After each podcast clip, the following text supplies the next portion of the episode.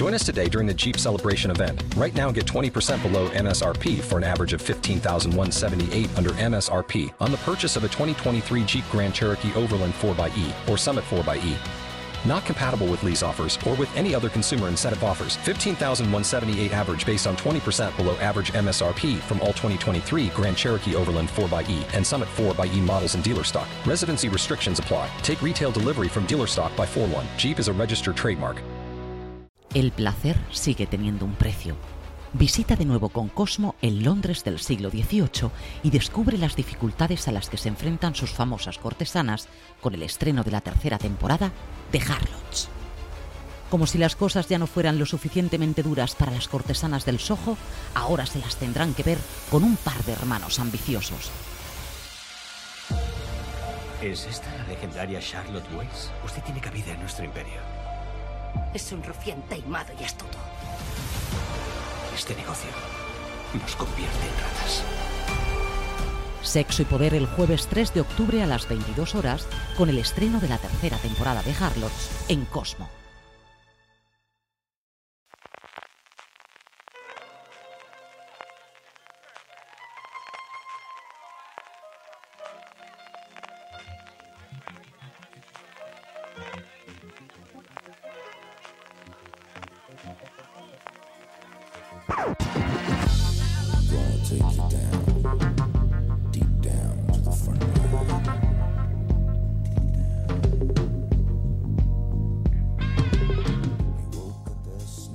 Bienvenidos a Gran Angular, el programa de fuera de series donde analizamos cada semana un tema de la industria televisiva en profundidad. Hoy vamos a hablar de las empresas más influyentes de la ficción televisiva en España, centrándonos en los grupos que dominan las cadenas de la tele y más adelante tendremos una segunda parte hablando un poquito de las productoras, que es ese gran olvidado y que cada vez tienen más peso en la industria. Para hablar felizmente de todo esto, tengo, yo soy CJ Navas y tengo conmigo a Marina Such y Álvaro Nieva. Marina, Álvaro, ¿cómo estamos? Pues feliz, felices de estar aquí, estoy feliz. Muy felices, como tal día estamos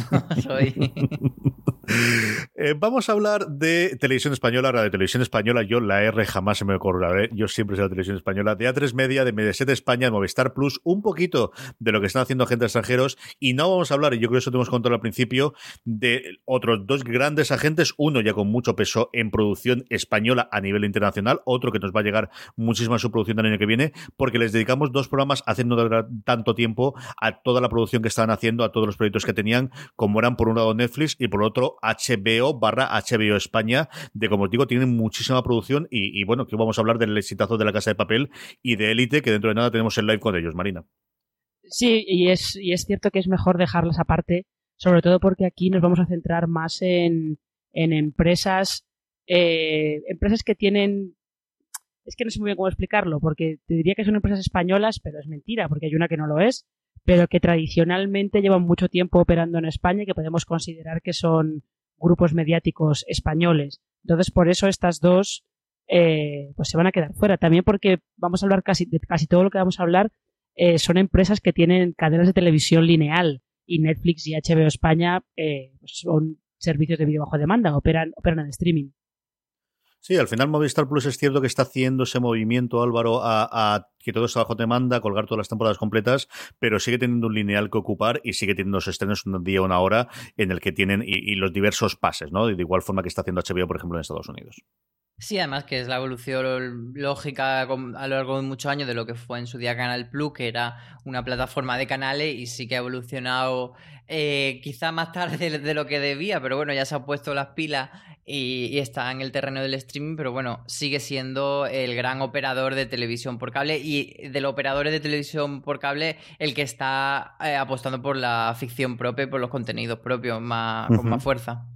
Y de alguna forma yo creo que también revolucionó hace un par de años, antes del éxito de, las series españolas que coge Netflix con La Casa de Papel, la producción y en la que empieza a dar un poquito de vidilla más allá de lo que había ocurrido con los tres grandes grupos que son los que vamos a empezar. Y vamos a hacerlo de una forma más o menos cronológica, sobre todo en, en cuanto bueno, pues a la duración. Tenemos 62 años de Radio y Televisión Española a día de hoy cuando estamos grabando esto en 2019. Una Radio y Televisión Española que prácticamente todos conocemos cuáles son los lugares que tiene, pero sí es indicativo eh, hablar de, eh, bueno, que, que es un un conglomerado que aúna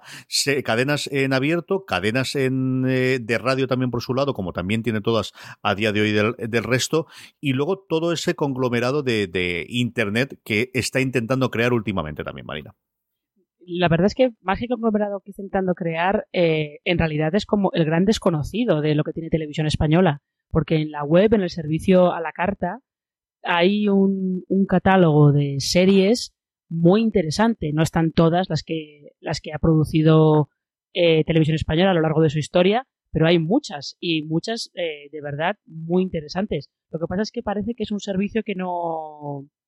que el gran público no termina de conocer, por eso también estarán, han, empezado a subir algunas de esas series a, sus canales de YouTube para ver si así le pueden dar un poco más de un poco más de cancha. Pero es eso, a la carta es eh, ese archivo histórico que tiene eh, Televisión Española de sus series. Eh, yo creo que es el gran desconocido y hay ahí, bueno, horas y horas y horas de ficción para ver.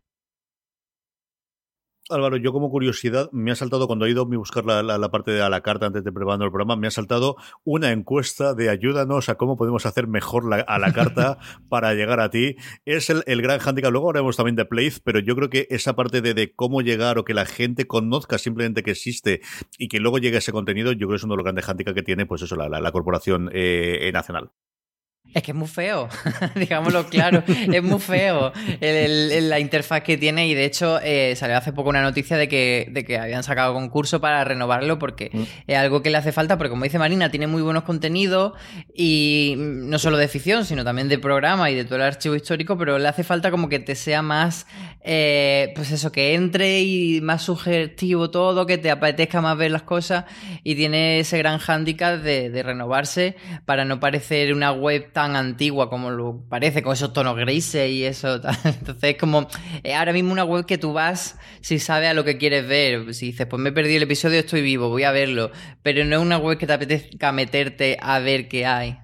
Y a ver, también yo creo que tiene que tener integración con Smart TVs, tiene que tener integración con dispositivos como, como el, el, Fire de Amazon o como el Apple TV. Yo creo que esa integración que poco a poco se está haciendo, pero no con todo el histórico, porque sí que tiene muchísimo, porque durante mucho tiempo Televisión Española compraba las series, lo hizo, eh, algunas sí que era propiedad de la productora y no está ahí dentro, pero la gran mayoría las tiene y tiene, pues eso, de los 62 años, muchísimas, muchísimas series de las que he ido produciendo y de, los grandes conocidos, ¿no? Como cosas como Anillos de Oro o como yo siempre digo, Frica Brigada Central, que es una serie de policías que para la gente que no lo vio en su época ahora, yo creo que seguirá siendo una cosa totalmente rompedora de cómo se hacía en la televisión pública hace 30 años y que yo de verdad siempre que puedo recomiendo que os acerquéis a la carta, que algo encontraréis y que no decir de historias para no dormir del malogrado de, de, nuestro querido Chicho y Administrador. Pero por otro lado, y una que le encanta a Marina cantar la sintonía, que es... no, no está, no está. No está. chicas de hoy en día. No, no, no, no. Oh. Chicas, chicas de hoy en día ya, ya lo comprobé que en la carta no está, tampoco está en YouTube. Pero no, pero hay, hay más cosas, porque ahí le dedicamos un, un, pequeño artículo hace algunas semanas a la huella del crimen, por ejemplo, que eh, cuando se estrenó el caso Alcácer había bastante gente diciendo que por qué en España no se hacía True Crime, pues porque lo había hecho la huella del crimen directamente. O sea, esa serie se repasó entre los 80 y los 90 en, en dos temporadas largas y tres cortitas se repasó todos los crímenes más espectaculares y más escabrosos y más mediáticos de la historia de España. Pues todos, en ficción, pero todos. Un remake vendría bien, la verdad. De esas cosas que, yo creo que al final se nos olvida todas las cosas que son televisión española. Yo creo que ellos son los mismos a los que se le olvida la, posibilidad de lo que tendría. Cuando hablamos de televisión española, eh, hablamos de muchas mareas, de muchos momentos de hacer un tipo de series, volver a hacer otro, más de entretenimiento, más familiares, más miniseries, más miniseries históricas, de adaptación de los grandes clásicos. Y ahora yo sigo empeñado en que los últimos cinco años aquellos como pollos sin cabeza sin saber, pero si pensásemos, Álvaro, en qué tipo de series son las que va a hacer televisión española tiene, ¿de qué hablaríamos? Em, yo creo que en los últimos años eh, Televisión Española ha tenido como unos pico y valles muy pronunciados de tener series de mucha calidad y series de pésima calidad. Eh, producidas por, o sea, con el mismo equipo de, dirección, o sea, que sin haber cambiado eh, en, el, mismo periodo de repente pues tenía eso, cosas atroces como la peluquería o eFamily y luego cosas muy muy dignas como pues el Ministerio del Tiempo, la otra mirada, cosas que están bastante bien, mm, pero sí que yo he hecho en falta siempre en televisión española un componente más innovador y me parece que debería ser la cadena que en lugar de fijarse por un público más tradicional, ese, ese concepto que tenemos un poco del espectador de, televisión española, que son personas de 60 años hacia arriba, que se le ha olvidado cómo cambiar en el mando de la televisión de canal, ¿no? Y, que se han quedado ahí estancados siempre en el uno. Y yo creo que televisión española, al no tener la presión de la publicidad, ni tener la presión del share, que no debería tenerla, creo que debería lanzarse o mezclar por lo menos entre ficciones más de un corte como más tradicional o más, más normalito, pues tener otra serie que fuese mucho más arriesgada. Eso es lo que a mí me falta de, ella. Marina, siempre les pedimos que sean más arriesgados y que sean más BBC, que yo creo que es lo que tienen que tener más odio toda la gente de televisión española, que siempre comparemos con la... Eh, yo creo que la PBS nunca nos acordamos de la pública americana porque tampoco es exactamente lo mismo, pero sí que con la BBC siempre, siempre, siempre sacamos la misma comparación. Ya, lo que pasa es que los modelos de financiación también son diferentes, porque Televisión Española depende de, del presupuesto, eh, el presupuesto que le dé el gobierno todos los años, y BBC, aparte de tener un presupuesto que le da el gobierno, tiene eh, financiación a través de ese canon por televisión que pagan todos los hogares en el Reino Unido, eh, que también creo que es una fórmula un poco parecida a la ZDF alemana, ¿no? Aquí estamos, al final acabamos estando siempre en las mismas. El problema que tiene Televisión Española es que en cuanto cambia el gobierno, cambian todos los jefes, cambia toda la estrategia, cambia todo. Y eso pues le lleva a que pues puedes pillar a lo mejor unos directivos que tienen una racha con series en las que aciertan mucho. Acordaos esa, esa racha en la que apostaron por las series históricas, empezaron con Isabel y aquello les funcionó bastante bien. Y luego tienen otra racha en la que a lo mejor pues todas las apuestas les salen mal o hay, o hay directivos que, que apuestan por otra cosa o, o, que deciden que, bueno, que las series, pues que tampoco les van a hacer tanto caso, ¿no? No sé, es un poco... Yo creo que el problema que tiene Televisión Española es ese, que depende mucho también de los vaivenes que haya, que haya en el gobierno de turno y que eso le impide a veces tener una estrategia y un plan a largo plazo que le permita llevar, pues eso, una estrategia más o menos consolidada. Mm, ahora mismo cuando estamos grabando tenemos la situación provisional de, una administradora única como de María Teo, que lleva yo creo que ocho años, ocho meses ya de profesionalidad. Y si tenemos más o menos, Álvaro, claro lo que va a estrenar para el año que viene, y ya ha tenido varios éxitos en los últimos tiempos. Lo tuvo con el Ministerio del Tiempo, que sabemos que va a volver para una nueva temporada después de todas las movidas que ha habido. Y luego Estoy Vivo, que yo creo que es una serie que les funciona razonablemente bien, más allá de lo que nosotros podemos comentar a, nivel de crítica. Y luego las dos que comentabas tú, tanto la otra mirada a nivel sobre todo de crítica como La caza Monte Perdido, yo creo que aquí, más quizás de público, son tres estrenos mm, que quizás les olvidaron un poquito cosas como El Continental, que también fue esta temporada pasada. ¿eh? Es que El Continental, madre mía. Eh, sí, lo que pasa es que ninguna de ellas ha sido un gran bazo. Como tú dices, Estoy Vivo tiene una audiencia pues muy decente, que está bien, y a nivel de calidad, eh, tanto esta como Monte Perdido, como la otra mirada, son series que no puedes decir, madre mía, cómo está haciendo la televisión pública esto pero no si llegan a ser grandes bombazos. Entonces falta eso, una cosa que se hable mucho de, una serie de, televisión española que desde hace mucho tiempo no lo tenemos. Y luego, Marina, la otra cosa que tenemos en televisión española son, igual que también tenemos en Antena 3 y a 3 Media, que cuando hablaremos después, las series diarias en las que sí que ha habido cierto movimiento, se siguen manteniendo eh, acacias, pero aquí hemos tenido incluido un nuevo serial que vamos a tener el, año que viene, eh, que hablábamos, eh, bueno, la temporada que viene que hablábamos, que es este mercado central, y aquí sí que ha habido bastante, bastante movimiento, tenemos Servir Proteger, tenemos aquella cosa de los médicos que acabó cerrando, esa de los abogados que han acabado de funcionar, aquí sí tienen bastante movimiento para un público que si hay un público fiel es el de las series diarias. Sí, pero fíjate que también se nota ahí el cómo han ido cambiando de, estrategia, porque inicialmente cuando se estrenó Acacia, sobre todo, ellos estaban haciendo series diarias de época, porque tenían Acacias 38, seis hermanas, y era un poco por ahí.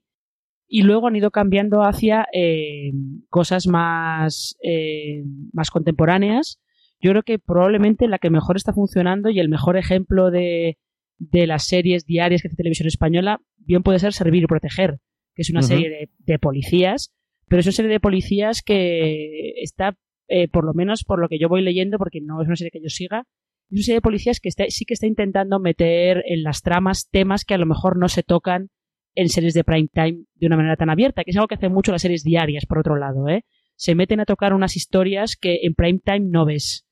Con lo cual, bueno, yo creo que a partir de ahí, pues ellos van, van probando y ahora están apostando por cosas más, más de profesiones, porque está este, estaba ese derecho a soñar, que la de los abogados, que era una que se había grabado cerrada, llevaba un año y pico en el cajón, en fin, historias.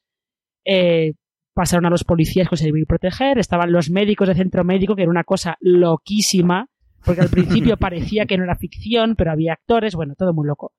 Y luego esto de mercado central, así que, bueno, a eso es una, ahí sí que tienen algo que como que parece que tienen una idea un poco más clara de lo que están haciendo y para el año que viene sí que parece que tienen una idea un poco más clara porque van a ir, van a apostar por thrillers para ver si para ver si repiten el éxito de la caza Monte Perdido.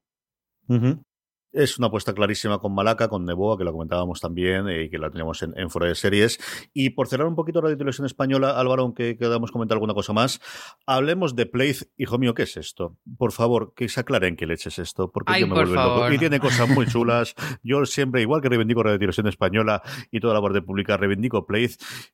Alguien que ponga orden aquí, por favor. Eh, Place viene a ser el, el fluxer de Radio Televisión Española, ese, ese canal o esa plataforma OTT en el que quieren estrenar contenido exclusivo, lo que antes llamábamos web series, que ya casi que el término web series se ha quedado un poco viejuno y ya les podemos llamar series cortas o series de formato diferente, pero son eso, es esa pequeña plataforma, pero me sorprende que tú me digas que lo reivindicas porque quiero saber cuál es el producto que reivindicas de Place porque yo todavía no he encontrado nada que me llame especialmente la atención.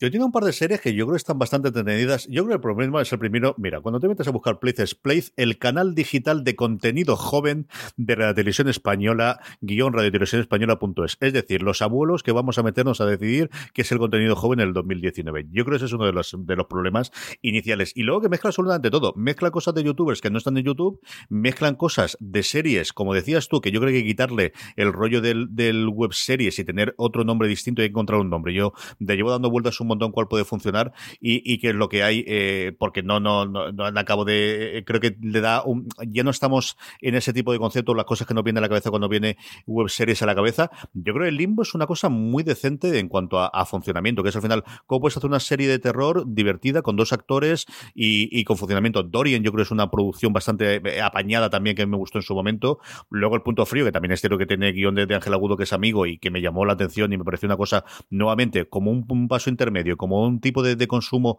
para plataformas, de lo que los americanos están empezando a hacer ahora de contenido directamente. Yo creo que el objetivo sería mucho más que para plataformas, en, poder consumirlo en, en, en, móviles o en, o en, iPads o en, tabletas.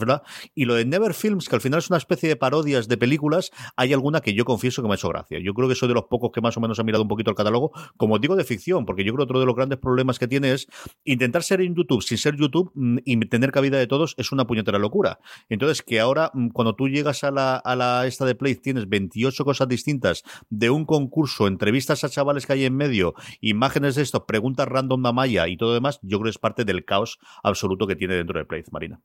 Ya, es que lo que tú dices es que tienen muchas cosas, porque tienen, parece que es un contenedor de cosas que pues no quieren incluir en, o que no tienen hueco en, en la tele, o que no quieren incluir en, en el lab, porque también tienen una parte, la versión española tiene una parte que es el lab, que es donde hacen formatos un poco más distintos y cosas por el estilo. Pues es verdad, en Play se hace falta un poco de un poco de orden. Le pasa un poco también como a la carta. Necesita que la interfaz, eh, que la home en este caso, tenga un poco de orden. Porque, como tú dices, hay desde extras de programas que tienen ellos. Eh, hay veces que la alfombra roja de los Goya tienen una, un programita en directo aparte que se da solamente por plays. Desde eso tienen hasta eh, formatos que han cogido de YouTube, como el de Señoras Feten, que es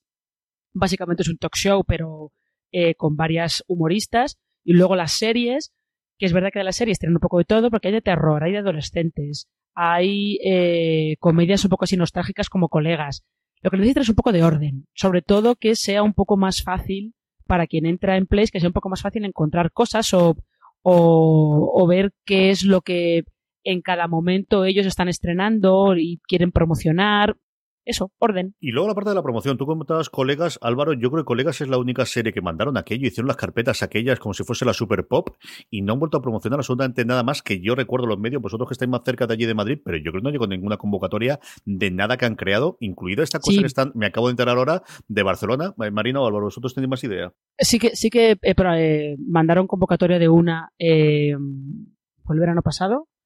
de un estreno en Barcelona, que es que no recuerdo la fecha, se llamaba Boca Norte, que era una serie, una serie juvenil más o menos musical. Eh, pero sí es verdad que es que hacen, hacen poquito. Hicieron cuando presentaron las cinco primeras series que tenían, porque también es aquí donde están metidos la gente de Malviviendo, que tienen aquí una serie musical que se llama Mambo. Mambo. Hicieron un poco eso y luego, bueno, de vez en cuando mandan notas de prensa con series nuevas que tienen, pero poquito. Sí, presentaron también Si fuera tú en, el Festival de Vitoria, aquella que era así interactiva, y no sé si este año en Vitoria presentarán algo que suelen llevar, así que a ver si traen algo nuevo. Vamos con A3 Media. A3 Media es el gran conglomerado, para mí siempre será Antena 3, pero ya me acostumbramos a decir A3 Media, de todo el conglomerado, que incluye Antena 3 y la Sexta fundamentalmente, pero también Neos, que se ve muchísimo. La única que tiene de todas estas o que emite series propias a la actualidad, Álvaro, después de esa reconfiguración de la Sexta en los últimos tiempos eh, volcada a la información política y a, los programas, eh, ¿es Antena 3?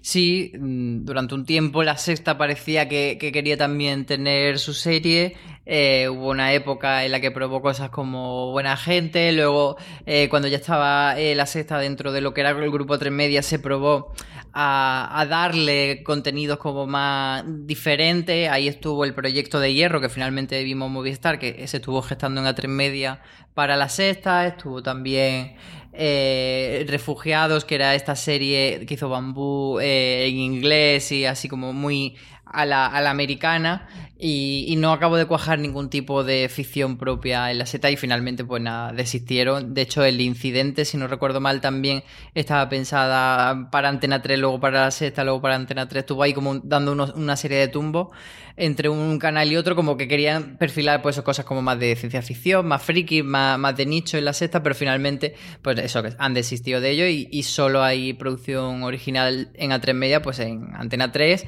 o ya en las plataformas digitales. Antena 3, igual que Telecinco, no tiene los 62 años de televisión española, pero ya tiene unos cuantos a las espaldas, lo suficiente para tener distintas oleadas de serie, siempre los, los más viejos del lugar, recordamos Farmacia de Guardia. Luego son momentos con alguna de las comedias y luego los últimos 10 años que han venido todo marcado quizás por sus series eh, de época después del éxito de más de alguna de ellas, Marina. Sí, bueno, eh, sobre todo en el caso de, Antena 3 es el éxito del tiempo de entre costuras, pero en realidad ellos sí que han ido probando han ido probando con más géneros, eh, han tenido también sus rachas de probar con muchas series de misterio, mucho thriller, eh, las series de época, evidentemente. Han intentado, han intentado con comedias, lo que pasa es que últimamente parece que no acaban de funcionar. Desde aquí, desde aquí no hay quien viva. Están como un poco las comedias no les terminan de, de, funcionar bien. Tenían ahí abajo, que sí, que ha durado bastante, pero luego todas las demás aguantan poco. Y sí que tienen un plan un poco más claro o una estrategia un poco más clara de qué series quieren, cómo las quieren hacer. Tienen más o menos un plan, ¿no? Eh, yo creo que aquí también es probable que, influya que Sonia Martínez es la jefa de ficción de A3 Media desde hace ya bastante tiempo, entonces tienes una persona que va dando continuidad a, a todo esto.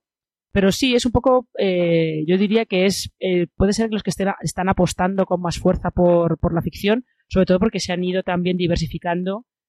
otro, hacia otro tipo de cosas dentro de la producción de ficción. Marina ha nombrado a Sonia Martínez y al final es uno de los nombres de, ejecutivos que empieza a conocerse un poquito en la industria que, del que hablamos, más allá de los presidentes de las cadenas, que sí que más o menos, quitando la televisión española, no lo sabemos saber siempre absolutamente todos, que tampoco han cambiado tanto en el tiempo, y quizás es la que impulsa muchas de las cosas que vamos a hablar posteriormente, como el peso de A3 Player Premium, como evidentemente a 3 Media Studios y la ficción de los últimos años en Antena 3, Salvador. Sí, bueno, en televisión española tenemos a Fernando López Puig, que sería el, equivalente a Sonia, y en en Telecinco es ahora Arancha Écija la persona que decide qué serie eh, son las que salen adelante, o en Movistar tenemos a Domingo Corral, siempre hay una figura así como más identificativa y es verdad que Sonia Martínez, la que lleva más tiempo, pues siendo más visible sobre todo y, eh, apostando un poco la cadena por llevarla a ella a las ruedas de prensa, que eso al principio pues no pasaba, siempre eran más ruedas de prensa, lo mismo que, que no se llevaban a guionistas, se llevaban siempre pues a los actores y tal, y sí que ha habido una apuesta porque se vea claramente quién es la cabeza de, de A3 Media en ficción y quién es quien decide los proyectos y por tanto que sea ella quien explique por qué han decidido tener ese proyecto, qué es lo que buscaban, cómo lo han gestado, etcétera. Entonces ella sería esa cabeza y como dice Marina, pues han intentado hacer un poco de todo, que es verdad que en comedia han tenido muchos baches, incluso en dramedias tipo Cuerpo de Élite, que no son exclusivamente comedias, sino que mezclan con otros géneros como la aventura, etc. Y luego el, melodrama durante un tiempo le funcionó muy bien, sobre todo con Velvet. Luego hubo unos intentos de réplica con cosas como el tiempo, eh, perdón, con Ay, los de la guerra, los de Marruecos, eh, tiempos de tiempos guerra. de guerra. y, que intentaban un poco replicar esa fórmula y, que quizás no salió tan bien. Pero, pero sí que van apostando por. porque hay una mezcla entre innovación y, serie muy generalista. Entonces ahí Antena 3 está haciendo el equilibrio. A veces, mm, si no van demasiado, no le acompaña el público. Otras veces se quedan con productos que quizás sean un poco antiguillos. Entonces, pero bueno, yo sí que reconozco ese esfuerzo de, intentar, eh, sabiendo que están en un entorno de abierto y que no puede ser eh, pues las propuestas que hace Movistar, que quizás sean más, más arriesgadas, pues bueno, pues intentar dar un poco ese puntillo de, mover la industria un poco hacia adelante. Y digo que yo aquí creo que eh, si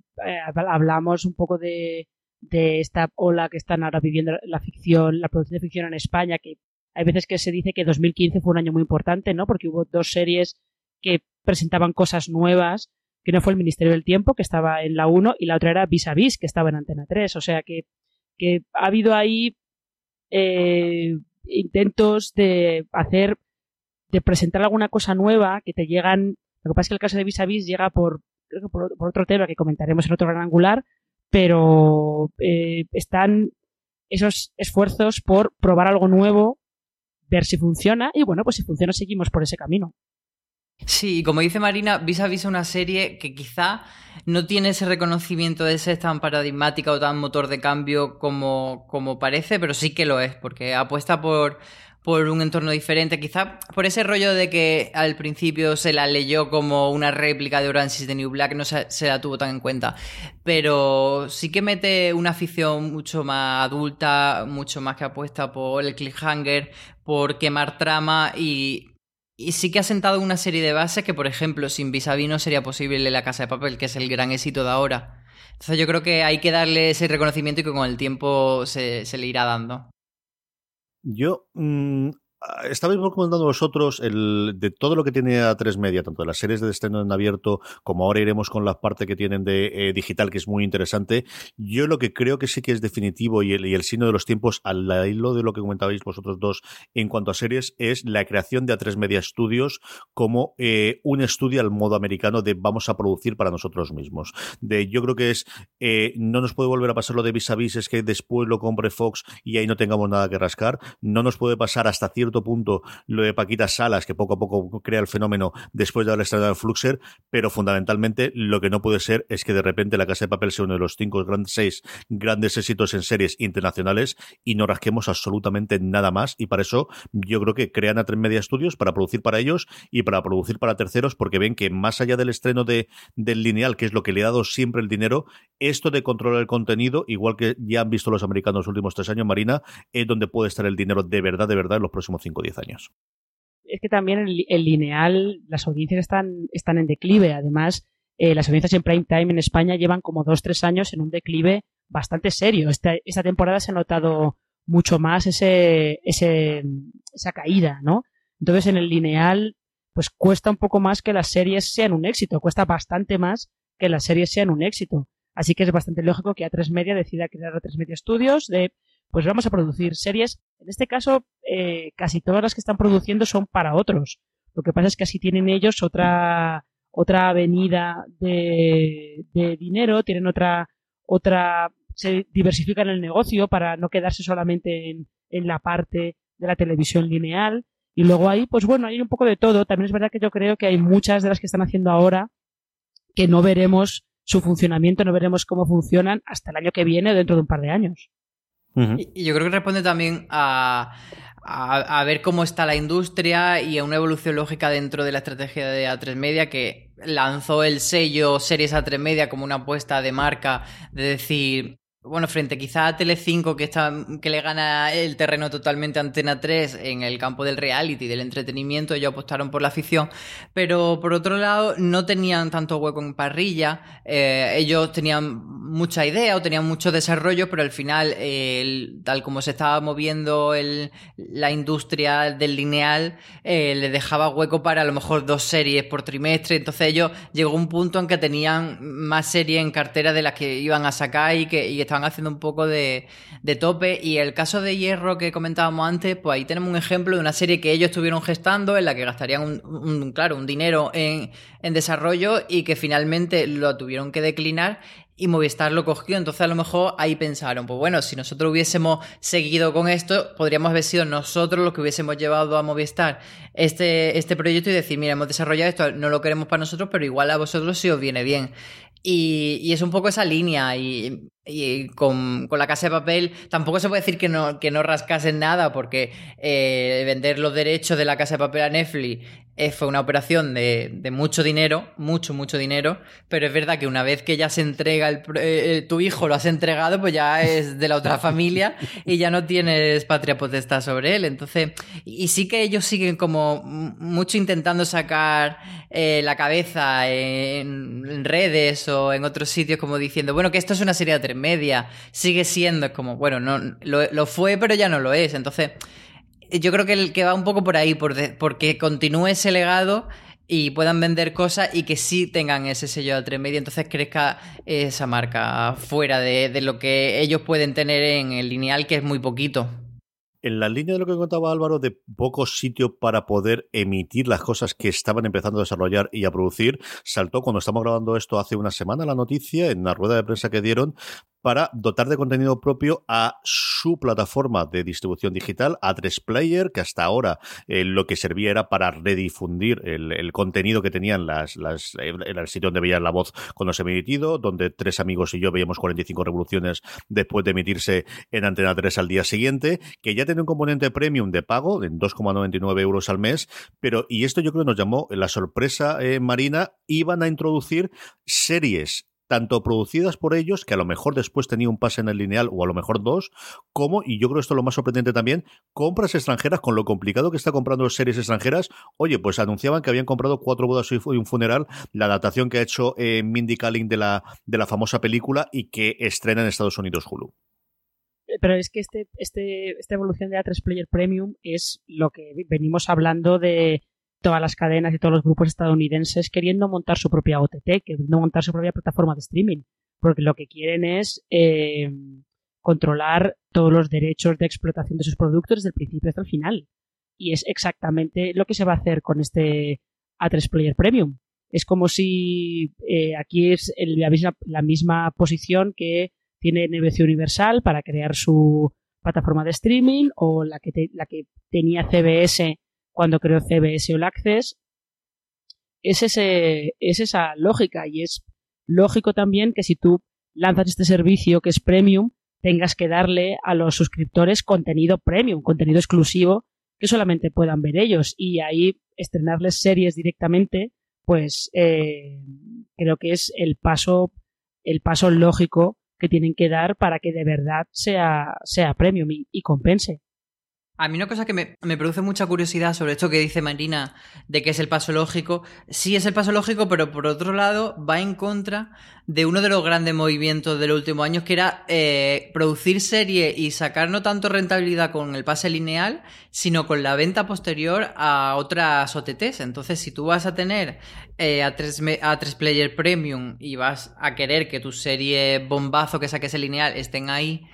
luego ¿cómo vas a hacer para vendérselas a un Netflix o a un Amazon, que es el negocio en el que tanto A3 Media como, como Mediaset están últimamente trabajando? A ver cómo evolucionan. Yo creo que están intentando tenerlo absolutamente todo. Yo, eh, otra de las cosas curiosas que tiene la integración digital de, Antena 3 es que Fluxer, que es este inicio de intento de hacer algo similar a YouTube o algo funcional, ahora mismo cuando se busca está dentro de Antena 3, está dentro de A3 Player. Ya no funciona como portal independiente, está dentro de A3Player.com barra Fluxer, es la dirección original que tiene. Y este es, bueno, pues alguna cosa que tenía eh, vídeos de youtubers conocidos, tenía cosas de Wismichu, tenía cosas de Soy una pringada, tenía cosas de Luce, de de Auronplay y sobre todo para la gente de las series, lo más conocido de este Fluxer fue el sitio original. Eh, recordamos esa presentación que tuvieron de varios, de varios eh, proyectos entonces y de primeros episodios, pero fue el lugar donde se estrenó la primera vez eh, Paquita Salas, Marina. Sí, que luego acabó dando el salto a Netflix, pero sí, Fluxer empezó produciendo series que eran pues series baratas, que se la daban a a creadores que en ese momento pues estaban empezando, porque los Javis estaban empezando a, crear ficción audiovisual en ese momento. Se ha quedado un poco, bueno, parece que se ha quedado un poco, no sé, no sé si de capa caída, pero el año pasado tuvo ese momento así de, de no relanzamiento, pero tuvo ese momento de volver a estar otra vez en el candelero con el, el documental este de Wismichu, el de Vosotros sois mi. ¿Cómo se llamaba? ¿El bueno, bocadillo? No, el, no, el bocadillo era la película, entre comillas, esa que querían proyectar en Sitges y que en realidad era, formaba parte de, de esa especie de falso documental. Querían Vosotros sois mi película. Vosotros sois mi película, muchas gracias. Que era como una cosa extraña, ellos decían que era un homenaje a los fans, pero luego también era una especie de falso documental de The Office. Era una cosa un poco, era una cosa un poco rara. Y eso se vio directamente en Fluxer bueno, se ha quedado un poquito. Cumplió su, cumplió su función, yo creo. Sí, y ahora se ha integrado totalmente ahí. Tenemos gente hablando que también le ha funcionado relativamente bien, al menos a nivel de crítica, a nivel de premios, Álvaro. Sí, eh, gente hablando sería de, lo, de la última jornada lo más así destacado que, que tiene, porque como decimos, el gran proyecto de Flusser fue Paquita Salas y, y, se lo llevaron. Al final les compensó más vendérselo a Netflix que quedárselo a ellos como buque insignia. Luego intentaron hacer lo mismo con Loser, que era la serie de, Soy una pringada, que no funcionó tan bien. Y bueno, se ha quedado un poco ahí Fluxer, yo creo, en tierra de nadie. Y ah, esto venía también de. Fue la evolución lógica de otra cosa que se llamaba el sótano de, de A3 Player, que. Bueno, no de A3 Player, no de A3 Media, Creo que ni siquiera era 3 media, creo que era Antena 3 en aquella época. Bueno, era el sótano, que era un contenedor de web series, que hubo varias así como una que se llamaba Las Crónicas de Maya, etcétera. Entonces, sí que había como una evolución lógica de que esta web serie o, series más pequeñas, más de nicho, en aquella época eran más amateur, pues bueno, que fueran creciendo y que fueran teniendo un lugar. Fluxe también ha, apostado mucho por contenido joven de entrevistas, por lo que tú decías, de formatos eh, con YouTube, etcétera. Y, y parece que el siguiente paso va a ser eh, que todos se integren a 3 en A3 Player Premium y que esos contenidos exclusivos estén ahí y no estén en una plataforma. Entonces no sé si Fluxer como marca desaparecerá o no. Es la gran duda de los próximos meses. Aquí, desde luego, yo lo que veo es que está totalmente integrado, pero en el segundo plano o en tercer plano, cuando ya empiezas a, hacer, es decir, Antena 3, la sexta, Neo, si empiezas a hacer el carrusel y al final, al final está, a mí no extrañaría. Yo creo que tiene todo el sentido del mundo como laboratorio de pruebas de, nuevos creadores, y yo creo que hay gente hablando, vamos a ver algo más del, equipo creativo de esta serie. Y cerramos eh, a tres media, Marina, que no se nos olvide, y que no se me olvide a mí sobre todo destacarlo, la eh, constancia y, y, funcionamiento y buen funcionamiento que tienen sus series diarias, que ahí, bueno, resisten de trabajo tiempo y marea. Amar es para siempre, después del traslado de Amar en tiempo revuelto de Antena 3, perdóname, de Televisión Española Antena 3, sigue funcionando perfectamente y que decir el secreto pues, de viejo exactamente igual. ¿Ese es el secreto? Sí. no, sí, sí, son, eh, son muy exitosos. El secreto de Puente Viejo, además, ha sido una cantera de actores como Amar realmente. Ha sido una cantera de actores tremenda.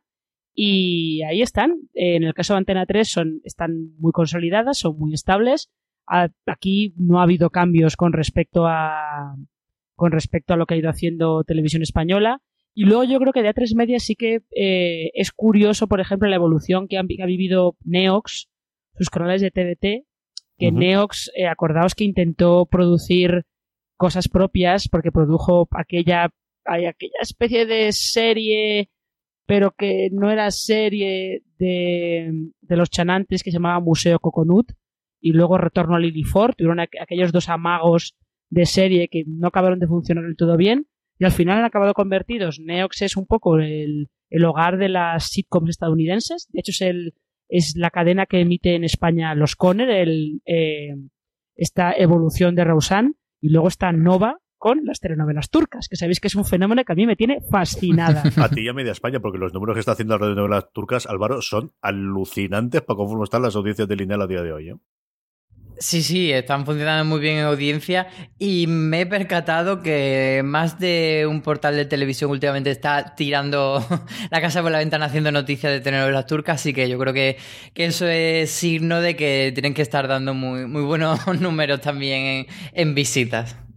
Audiencia tienen, indudablemente tienen. Como audiencia también tiene Mediaset España, una Mediaset España que se ha fusionado consigo mismo estas cosas raras de la industria que tiene y se ha vuelto a tener una fusión con Mediaset Italia, pues de alguna forma para ganar peso, yo creo que en, de cara a posibles adquisiciones y fusiones en el futuro. Una Mediaset España que cuenta con su book insignia que es Telecinco, que también ha pasado por un montón de épocas y, que al final viene marcado, pues igual que, que evidentemente Antena 3 viene por farmacia de guardia en esa primera época, aquí es la escuela de médico de familia de esa simbiosis cada perfecta, casi perfecta que durante 10-15 años tuvo con Globomedia y grandísimos éxitos de ficción. Prácticamente durante 10-15 años las series de mayor éxito que tuvieron fueron todas esas que estrenaban en prime time y también las, las juveniles de lo que entonces era Telecinco, Marina. Ya, es que eh, ese, ese, esa parrilla de médico de familia, Los Serrano, solamente con esas dos ya lo tenían, lo tenían hecho. Luego estaba salir de clase eh, después de comer, lo que pasa es que eh, de ahí han pasado a, darse cuenta de que eh, los realities les dan muchísima rentabilidad y alimentan su Star System particular que les permite estar en todos los programas de la parrilla y pues eso, la rentabilidad es mucho mayor con una inversión menor, con lo cual pues han ido metiéndose más en los grandes hermanos, supervivientes y todas esas cosas. Pero luego también recordemos que eh, Mediaset fue la que compró Cuatro, que fue aquel canal en abierto que abrió Prisa, que cuando eh, empezó tenía series de producción propia, además algunas bastante curiosas porque había series policiales que intentaban formatos distintos, incluso probaron con series de terror, pero luego cuando Cuatro se integró en Mediaset ha ido perdiendo ha ido perdiendo cada vez más eh, identidad propia, como quien dice, aunque tuvieron una racha de tener unos realities, que debían ser los realities más divertidos que yo he visto en mucho tiempo,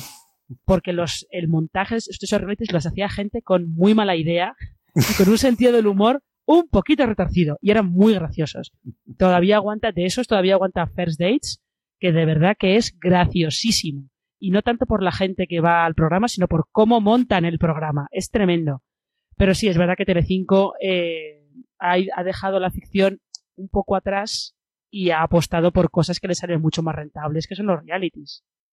Y aún así, Álvaro, eh, eh, de repente te, te, estrenan Señoras de Lampa y oye, es el mejor estreno de ficción del año en abierto en España, ¿eh?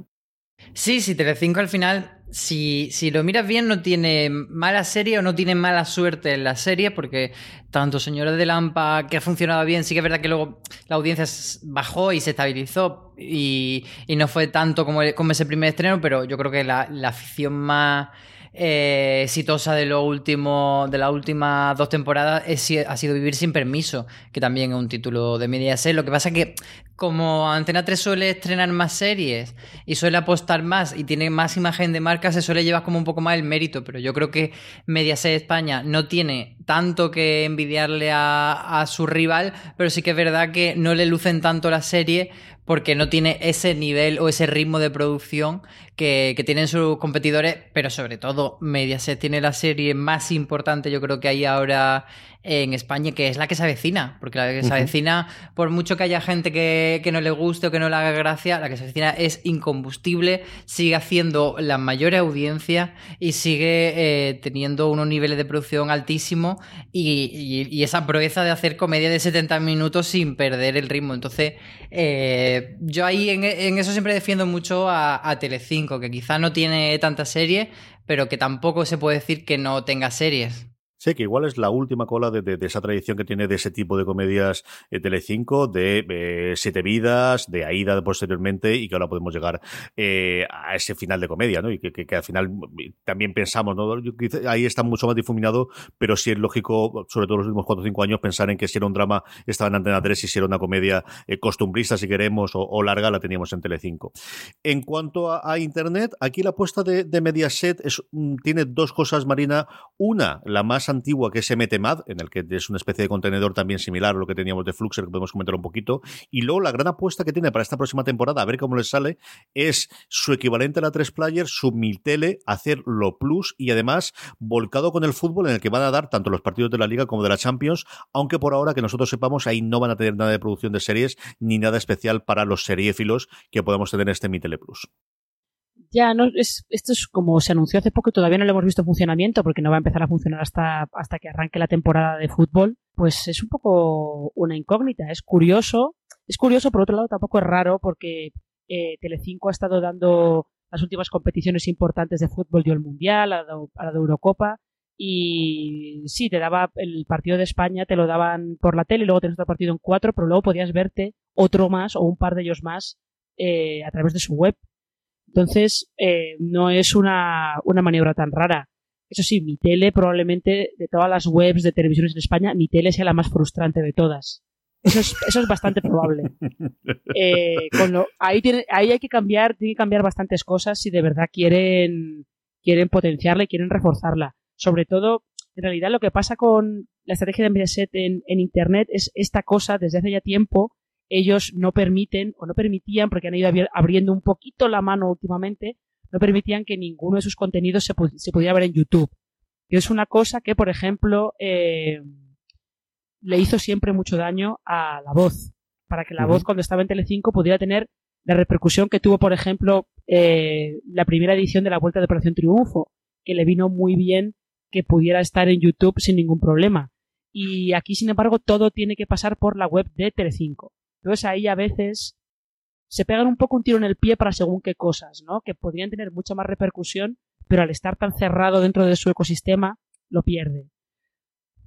Pero fíjate que luego sí que todos los meses mandan, o casi todos los meses, una nota de prensa desde, desde Mediaset España eh, diciendo, sacando pecho de que su plataforma de vídeo, su, su web, es donde más vídeos se reproducen y te dan una cifra altísima y loquísima. Entonces, Ahí sí que vemos el paso lógico de decir, bueno, tenemos toda esta gente enganchada viendo, pues eso, los vídeos de supervivientes, los capítulos de nuestra serie,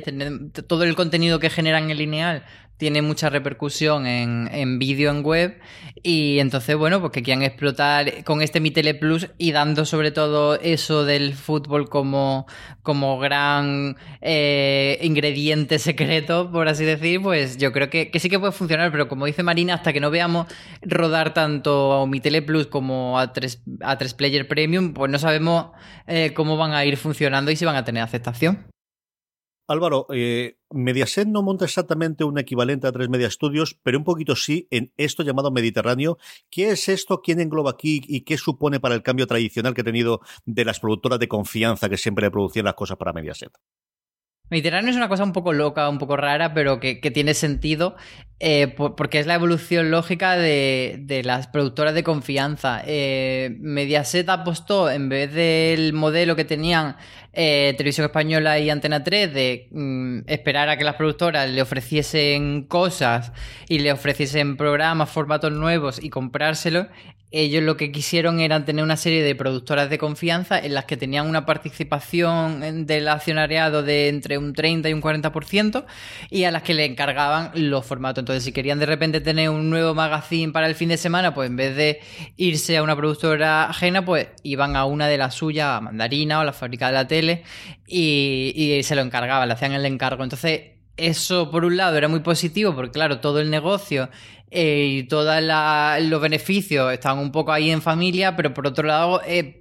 se volvía un poco endogámico, no tenían e, esa competición o esa apuesta porque la productora que intenta sobrevivir te traiga algo nuevo. Entonces, eh, Mediterráneo lo que es es que esta serie de, de, productoras de confianza pasa a estar bajo una marca paraguas, que es Mediterráneo, que es una sociedad que agrupa a todas esas productoras y con la que de algún modo quieren que todo se unifique y que puedan pues tener más sencilla la distribución internacional, las ventas y un poco que tenga todo más cohesión, pero no deja de ser pues la, eh, tener eh, Bulldog, Mandarina, eh, Alea Media y todas estas productoras tenerla unificada. Y sí que es verdad que quieren hacer con ello un poco, sobre todo quizá a, a través de Alea Media que es la productora de, de Hitor Gabilondo, el, uno de los creadores de,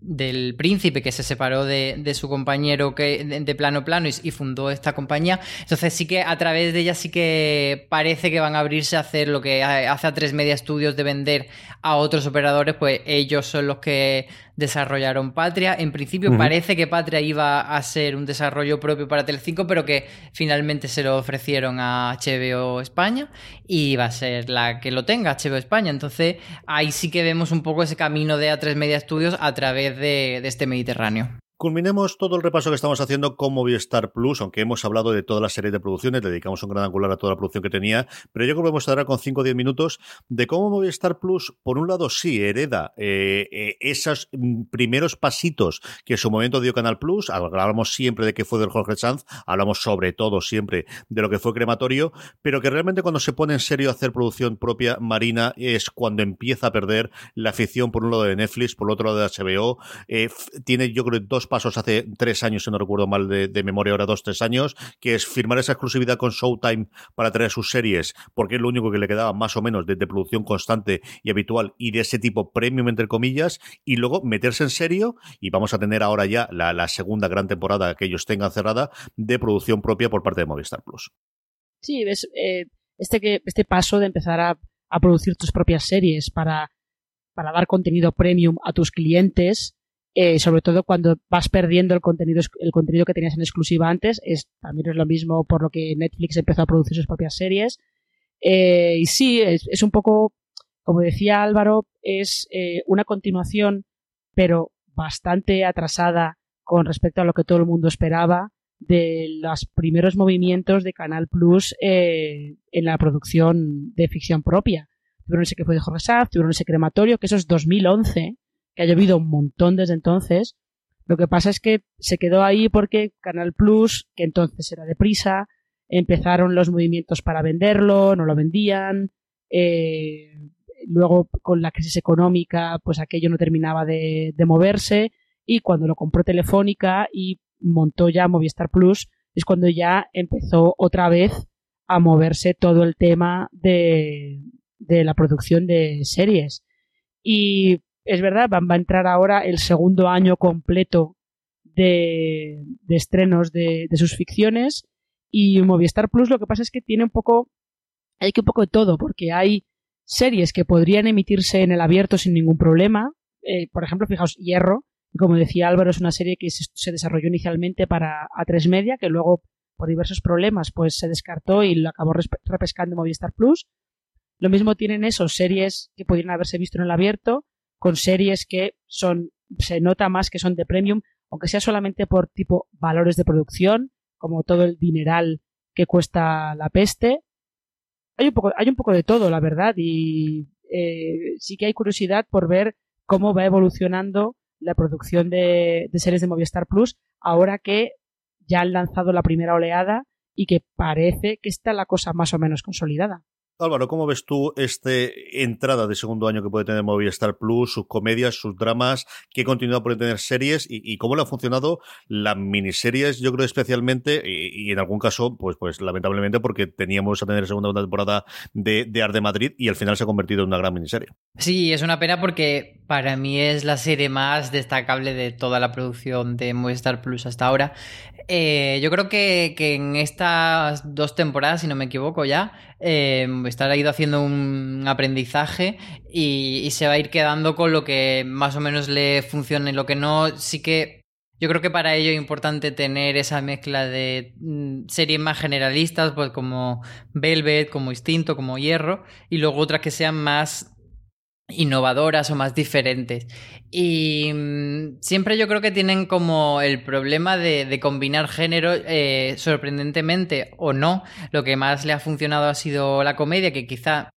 Eh, es verdad que es lo que mejor entra, pero no era quizá lo que no esperábamos que fuesen los proyectos eh, estandarte de la compañía. Siempre pensábamos en cosas como La Zona, como La Peste, y no nos parábamos a pensar que vergüenza y mira lo que has hecho sean realmente las grandes series de éxito de Movistar a nivel de audiencia. Y yo creo que, las próximas temporadas tienen que apostar mucho más por la comedia, hacer muchas más comedias y sobre todo eh, eh, que haya más cantidad de episodios, porque por mucho que Vergüenza y Mira lo que ha hecho vayan por segunda, tercera temporada, eh, al final no dejan de ser seis episodios de media hora que te los ven una tarde y chimpún. Entonces yo creo que tienen que subir el nivel de, producción a nivel de, número de capítulos de, de comedia. Y, luego tiene, eh, eh, como decía, el problema ese de, los géneros, de, que están tirando demasiado por el thriller, demasiado por pues, cosas así como policía, hipermasculinas, y yo creo que le falta encontrar también otro tipo de serie de, mm, a mí me falta, eh, tanto en Movistar como en el resto de los operadores, series de, problemas cotidianos de hoy en día, de, qué problema tienes tú, de qué problema tengo yo, de qué problema tiene la gente que está en la calle, que no sean de época y que, y que no sean tampoco thrillers de niñas muertas, de desaparecidas, de cosas de estas. Entonces me falta un poco por ahí, me gustaría que lo consiguieran, pero yo creo que, Movistar está encontrando eh, su imagen y que con el tiempo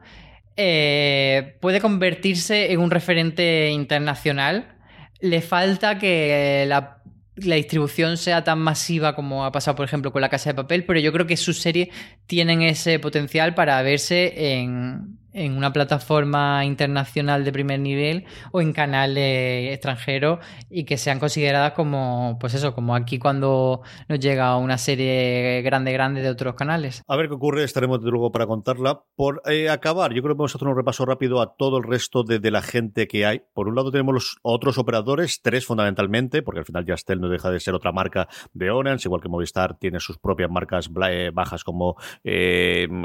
Terra en su momento, como alguna otra o incluso O2. Vodafone, por activa o por pasiva, siempre nos han jurado y perjurado, tanto en las presentaciones que hemos tenido con ellos, como en la rueda de prensa, como en las notas de prensa, que ellos no quieren hacer producción original, que lo suyo es tener las mejores series que producen para terceros, pero que en eso ellos ahí lo que quieren ser es un mero distribuidor. Veremos a ver eh, el año que viene qué es lo que ocurre. Y en cambio, Orange Televisión, que no había hecho absolutamente nada, que lo único que había hecho en su momento es haber traído la versión en serie de Snatch, eh, Cerdos y Diamantes,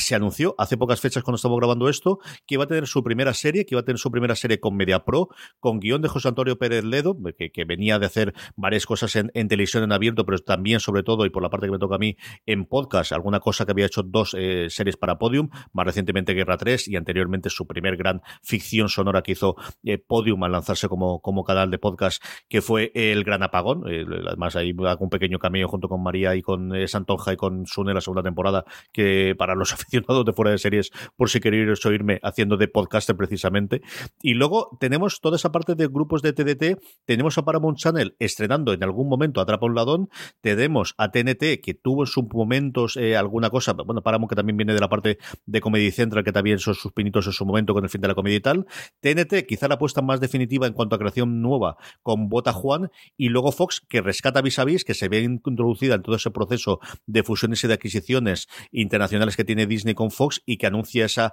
eh, spin-off que va a tener vis a vis, pero que parece que hay. Eh, yo creo que aquí lo que podemos quedar, Marina, es que eh, mm, cada una va teniendo poquito a poco, pero lo que no vamos a tener es menos producción propia ni de estos canales de operadores ni de estos canales de TDT y que alguno más no me extrañaría que se sumase en cuanto las aguas dejen de estar un poquito mm, tan revueltas en cuanto a fusiones y adquisiciones, especialmente de sus matrices americanas. Ya, es que al ser canales que dependen de, de grandes grupos internacionales, pues eh, no tienen tanto margen de maniobra como, como estos que hemos estado comentando. TNT y Fox, pues eso, dependen de que se terminen de asentar eh, las cosas tanto en Warner Media como en este conglomerado de Disney con, con, Fox. Y veremos ahí Paramount Channel, depende de, de Viacom, que ya sabéis que también tiene su propia historia con en su fusión con CBS y con las movidas con la familia Redstone y todo el rollo, sí que parece que cada vez habrá más gente que se sume a, la producción de ficción propia. Lo que pasa es que esto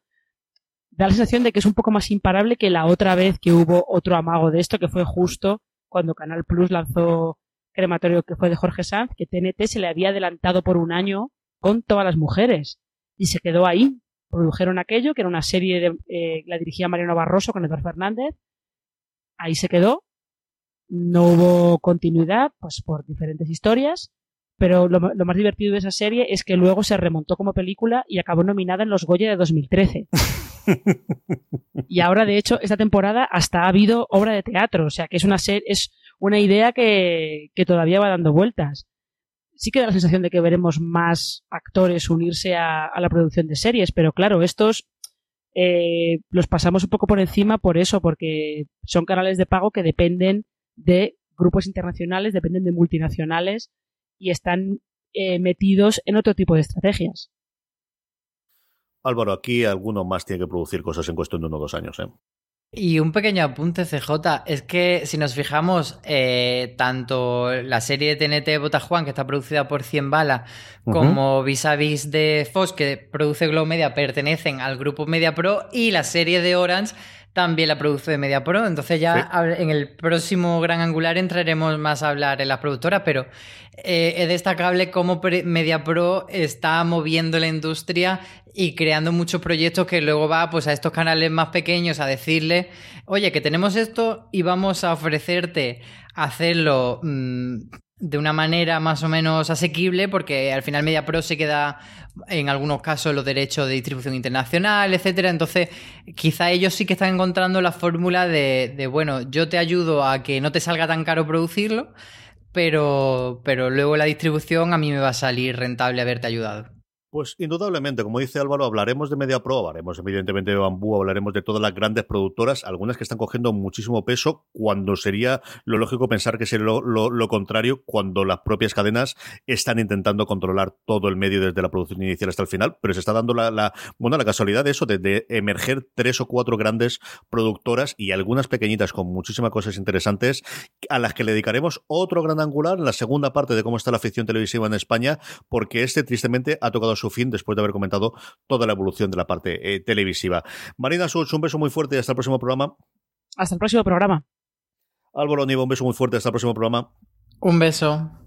A todos vosotros, querida audiencia, mucho más contenido de todo lo que hemos hablado en fuera de series.com. Os emplazo, como os digo, a la segunda, o como hablábamos, a la segunda parte en la que repasaremos las productoras más importantes de la industria a día de hoy. Como siempre os digo, muchísimo más contenido en nuestro canal de podcast. Esto os ha llegado porque lo ha enviado un amigo o lo ha enviado un familiar, sabéis que podéis buscar en vuestro reproductor de podcast fuera de series y suscribiros, que tenéis todo el contenido que hacemos en formato de audio. Y como siempre me despido, hasta el próximo programa. Recordad, tened muchísimo cuidado y fuera.